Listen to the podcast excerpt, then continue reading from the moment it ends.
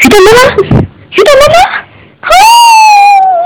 鱼蛋妈妈故事会开幕啦！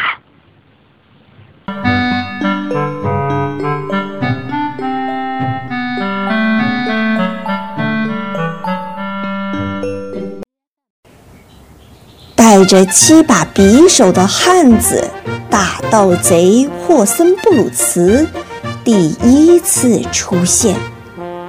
光天化日之下，他抢了奶奶心爱的咖啡沫。卡斯佩尔和小伙伴塞博尔决心协助警察一起抓住大盗贼，找回咖啡沫。迪姆莫瑟尔作为一名负责的好警官，锲而不舍，却总是晚了一步。奥迪卡斯佩尔和塞博尔如何跟大盗贼斗智斗勇，消灭魔法师，抓住大盗贼呢？小朋友们，快来听！会唱歌的咖啡沫。第十六章，大丈夫一言既出。塞博尔刚刚还在帮大盗霍森布鲁茨擦皮靴呢，突然间却发现自己站在一个身穿魔袍、形容古怪的人面前。他是怎么从强盗洞子一下子来这里的呢？这儿又是个什么地方呢？塞博尔真是莫名其妙，就好像从月亮上掉下来似的。大魔法师呢，也好不了多少。茨瓦克曼此时也是瞪大着双眼，迷惑不解。这个素不相识的陌生人跑到自己的魔圈里来干什么呀？做法无懈可击呀，不可能出什么岔子的呀。自从他醉心于法术，呃呃，这么说吧，呃，这个茨瓦克曼搞了这行至少有半个世纪的历史了吧？这么多年以来，他还从来没搞错过呢。你，你是什么人？真是见鬼！大魔法师恶狠狠地问：“呃，我？”赛博尔反问道：“是，就是问你。”茨瓦克曼怒气冲冲地说：“你怎么到这儿来了？”“我我我怎么知道？我我不清楚。”我我我反正我叫赛博尔。你是赛博尔？这不对。嗯，怎么不对？赛博尔问。怎么不对？彼得罗西乌斯·茨瓦克曼咆哮道：“赛博尔完全是另外一个样子，我认识他，他是我的奴仆。瞧那儿。”指着塞博尔的帽子说：“那就是他的帽子。”“嗯，那顶帽子？”塞博尔突然问道。这时他恍然大悟，他笑起来。“你笑？笑什么？”大魔法师怒斥道。“哦，哎，因为……”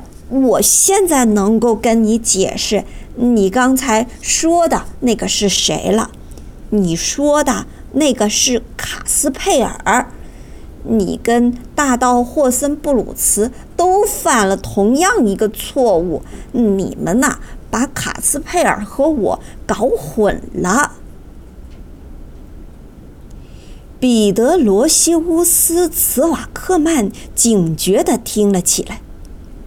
他让塞博尔仔细地说了一遍与卡斯佩尔换帽子的经过。慢慢的，他理清了当中的头绪：是霍森布鲁茨把卡斯佩尔误当成了赛博尔，卖给了他。天哪，这是一个多么蹊跷的故事呀！这么说来，借助赛博尔的帽子，只能把真的赛博尔变来，这就不是他的魔法出了什么问题了。这个遭天杀的霍森布鲁茨！大魔法师口沫横飞，一顿恶言毒语的臭骂。大盗贼干了些什么呀？这下真的是把他给害苦了。不过，不过，或许还有一条可以从困境中走出来的路，就是要弄到卡斯佩尔的那顶尖顶帽，这样他就能把卡斯佩尔给逮回来了。不过。无论如何也不能让这个赛博尔产生疑惑。嗯，因此，彼得罗西乌斯·茨瓦克曼想了一个诡计：你要我相信你是真的赛博尔，你要拿出证据。那没问题，赛博尔说。只要你先说说，我该怎么做就成。那这样吧，再简单不过了。你把卡斯佩尔的尖顶帽给我看看。卡斯佩尔的尖顶帽吗？嗯，那那不成。为什么？因为大盗霍森布鲁茨已经把它给烧了。烧了？茨瓦克万曼问道：“嗯，他把我，嗯，戴着的卡斯佩尔的尖顶帽，当着我的面扔到火炉里给烧了，纯粹就是为了他自己开心。”赛博尔这么说道：“ 为了他自己开心。”砰！大魔法师一拳捶到了写字台上，是是愚蠢，是是无知。这个这个霍森布鲁茨，哎呀，这个该该受诅咒的家伙，这下我可怎么办呢？彼得罗西乌斯·茨瓦克曼一面咒骂，一面在书房里跑来跑去。突然，他在赛博尔面前停下来，问道：“你手里的靴子是谁的？是霍森布鲁茨的吗？”“嗯，是的。”赛博尔回答。“拿给我，给我！这该死的可怜虫，我马上就来收拾他。”大魔法师急急忙忙的又在地板上画了一个魔圈，在圆圈直线相交处放上了大盗贼的皮靴，然后他又举起双手，打雷一般的轰轰的念着那句魔咒：“来吧，来吧，靴子的主人。”就算你在天边，也无法藏身。靴子在哪里，主人就在哪里现形。Hox pox，茨瓦克曼的魔咒真灵验！一声巨响，一道刺耳的火光。霍森布鲁茨如同从地底下钻出来似的，出现在了魔圈的中间。他身上穿着暖暖的睡衣，脚上还套着短袜。刚开始的时候，他也是一脸惊愕和茫然。哼，但没过多久，他就呵呵笑起来了。呵呵茨瓦克曼，他高声叫道：“哈，是你这个老顽童啊！你这一手可够漂亮的，这才是魔法师啊！呼啦一下就把我从洞府里弄到你的书房里来。瞧瞧瞧，卡斯佩尔也在这里，我还绞尽脑汁没弄清楚这家伙藏到哪去了呢。”你给我住嘴！大魔法师彼得罗西乌斯·茨瓦克曼毫不客气地打断他：“第一，这是赛博尔，而不是什么卡斯佩尔。第二，立刻停止你那傻笑，别让我控制不住我自己。”哎，嘿嘿，可是，茨瓦克曼，我的老朋友。你这是怎么了？大盗霍森布鲁茨问：“你怎么那么暴躁呀？”我会告诉你发生什么事。你昨天卖给我的那个小子逃跑了，他并不是愚蠢的赛博尔，那个是卡斯佩尔。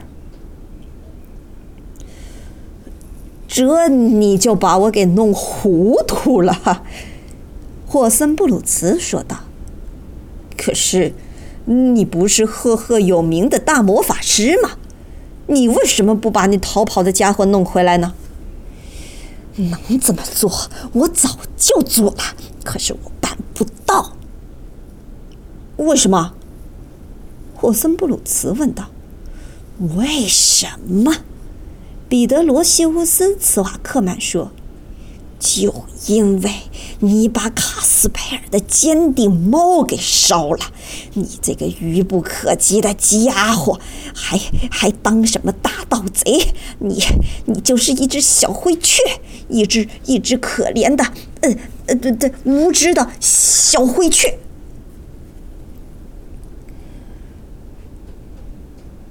霍森布鲁茨被他这么一骂。气得浑身发抖。斯瓦克曼，他高声的叫道：“这样侮辱我可不能答应！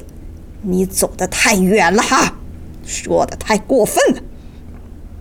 我要求你把你的话收回去。”你说什么？大魔法师龇牙咧嘴的反问道。他打了一个响指。啪！变来了他的魔杖。我说你是小灰雀，你就是。大丈夫一言既出，驷马难追。阿布拉卡布拉，阿布拉卡布拉。他迅速的念起了魔咒。那霍森布鲁茨，砰的一下，真的就变成了一只小灰雀。一只胆战心惊、叽叽喳喳不停叫唤，但却小的连站都站不稳的小灰雀。哼，你做梦都没想到吧？茨瓦克曼继续挖苦道：“等着吧，还有更好受的呢。”他从空中又凭空变出了一只鸟笼，然后一把抓住了小灰雀，关进了笼子里。好吧，老伙计，现在你可以给我乖乖的在里面考虑考虑，你要怎么办了？哼！现在轮到你，赛博尔。赛博尔在一旁颤抖着看完了霍森布鲁茨被变成了小灰雀的全过程。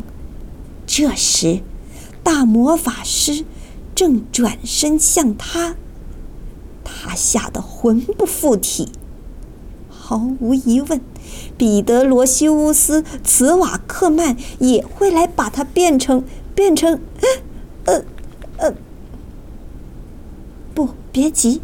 小朋友们也别急。这次，赛博尔估计错了。大魔法师突然问道：“你会削马铃薯皮吗？”哦，会啊。塞博尔脱口而出，虽然他不知道茨瓦克曼问这个问题是什么意思。那好，你现在到魔堡厨房里去。明天早晨当我回来的时候，我要吃炸薯条丝。另外，你把鸟这个鸟笼也拎到厨房里去。你一边干活，一边让霍森布鲁茨给你唱歌。削完十二桶马铃薯皮，就把它们削成细丝，然后你可以睡觉，但不能提前。嗯，那那您呢，先生？我，我要坐着我的魔袍去寻找那个卡斯佩尔。那小子绝不会抛出我的掌心，我一定会找到他。我是大名鼎鼎的大魔法师彼得罗西乌斯·茨瓦克曼。我要找到他，和他算总账。哼！